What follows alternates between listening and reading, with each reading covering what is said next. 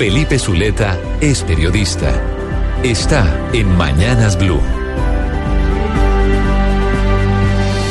6 y 21 minutos de la mañana.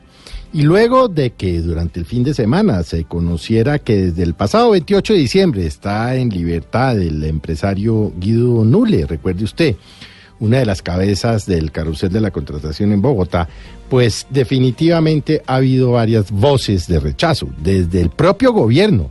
La vicepresidenta dijo en su cuenta de Twitter, ningún corrupto debería volver a libertad sin previa extinción de dominio de todos sus bienes hasta devolver al erario hasta el último peso robado. Lo más absurdo, dice la vicepresidente, es que no han reparado a Bogotá. Pues lo cierto es que un juez de garantías le concedió la libertad al empresario, quien recuerde usted fue condenado a 19 años de cárcel por peculado por apropiación por el llamado carrusel de la contratación en Bogotá y tiene actualmente una multa de más de 13 mil millones de pesos.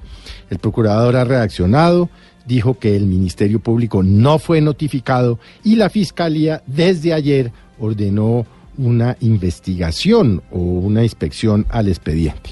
Pero el abogado del eh, empresario Nule dice que la decisión fue tomada por un juez de ejecución de penas porque dijo, primero, el empresario está en libertad condicional y siempre y cuando no sea requerido por las autoridades, pues ha cumplido ya con las dos terceras partes de su pena. Recuerde usted que Nule ha estado detenido 253 meses, aunque solo ha estado efectivamente privado de la libertad porque tenía detención domiciliaria por siete años. Así pues que hoy los organismos de control, entiéndase la Procuraduría y la Fiscalía, van a mirar cómo se tomó la decisión para que el señor Nule pudiera salir eh, de su detención domiciliaria el pasado 28 de diciembre.